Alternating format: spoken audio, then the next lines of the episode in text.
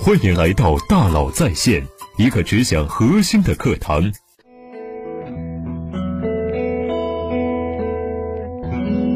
你好，欢迎来到大佬在线。正在上映的《一九二一》，带领我们重回百年前的上海。一群平均年龄只有二十八岁的热血青年，从天南海北聚集上海法租界，在小楼里畅谈对国家的担忧与道路的选择。也开启了一部筚路蓝缕的波澜壮阔的创业史。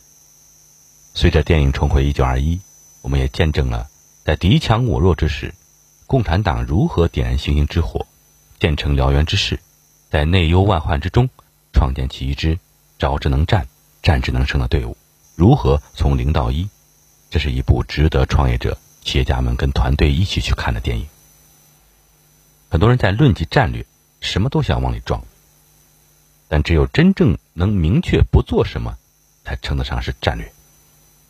电影《一九二一》中有一个关键情节：第一批来自五湖四海的中共一大代表们畅谈国事，但是对于来自共产国际的所谓的指导是有所保留的。中共在初期就非常明确的边界是什么，不做什么，才很好保留了中国共产党决策的独立性。如何用有限的资源撬动更大的未来？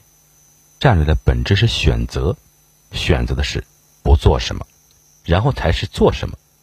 有取必有舍，有舍才有得。资源始终是有限，战略就是要确定资源投向哪里。在今天的商业世界，苹果公司历来是战略制定的典范。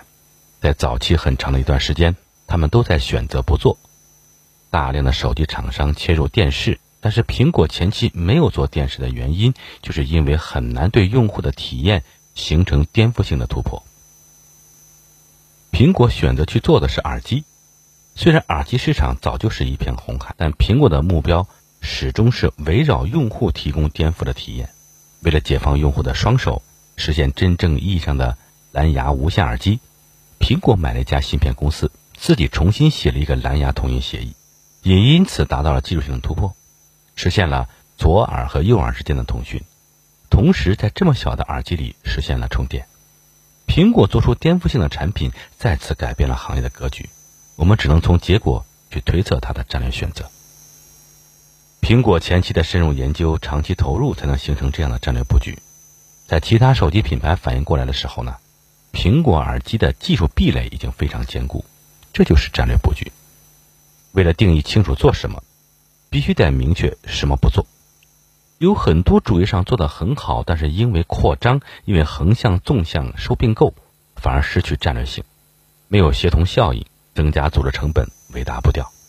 战略往往是克制，在纷繁的选择面前，更要知道不做什么，有长期主义的战略眼光。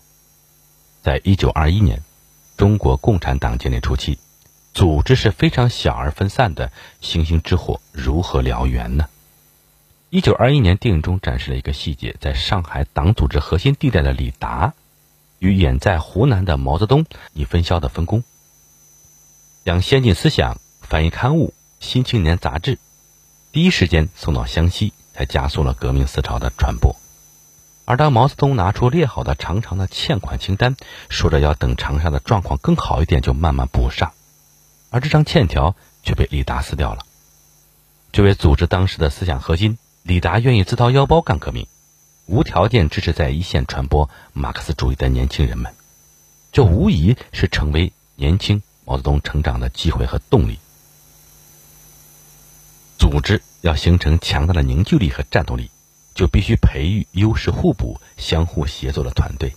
即使这种团队是区域上分散的。也能形成高效的沟通与执行力，保持战略思想的一致性。一九二一年，共产党人还散落在全国乃至海外各地，但所有人都心系祖国的未来，心系人民的未来。其实，在多个历史关键点上，共产党人没有只盯着打败对手，而是以民族大众的利益为重，创造新的价值。电影《一九二一》中有一处令人印象深刻的细节。一大代表李达摆脱捕房的追逐，来到了隐秘的印刷车间，为的是将文章中的百姓改成人民。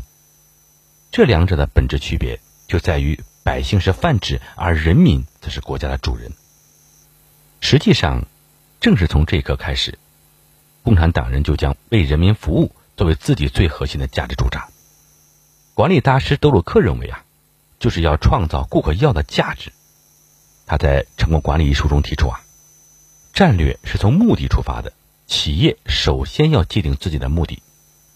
学校的目的不是让老师有书教，而是为了学生的成长和收获；医院的目的不是让医生有个地方去执业，而是为了治病救人。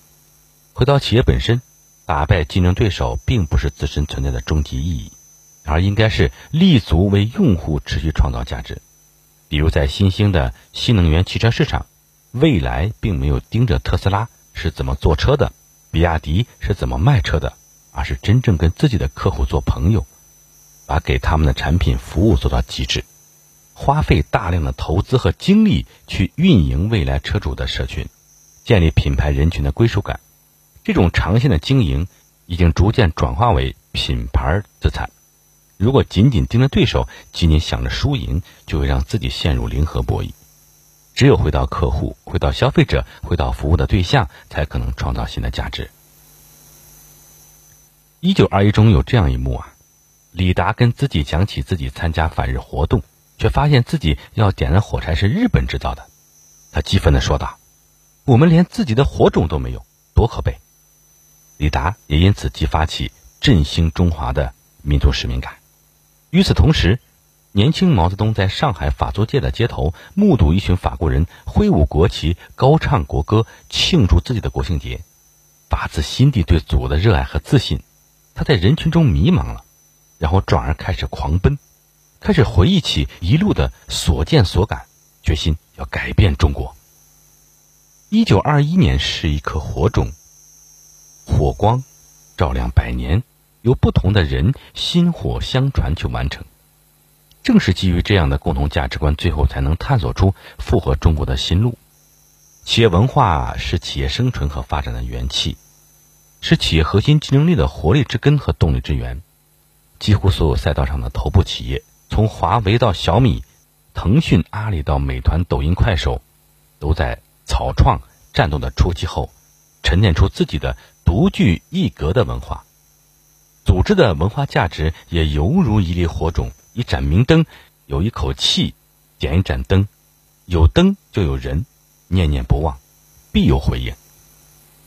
电影结束了，而历史还在继续。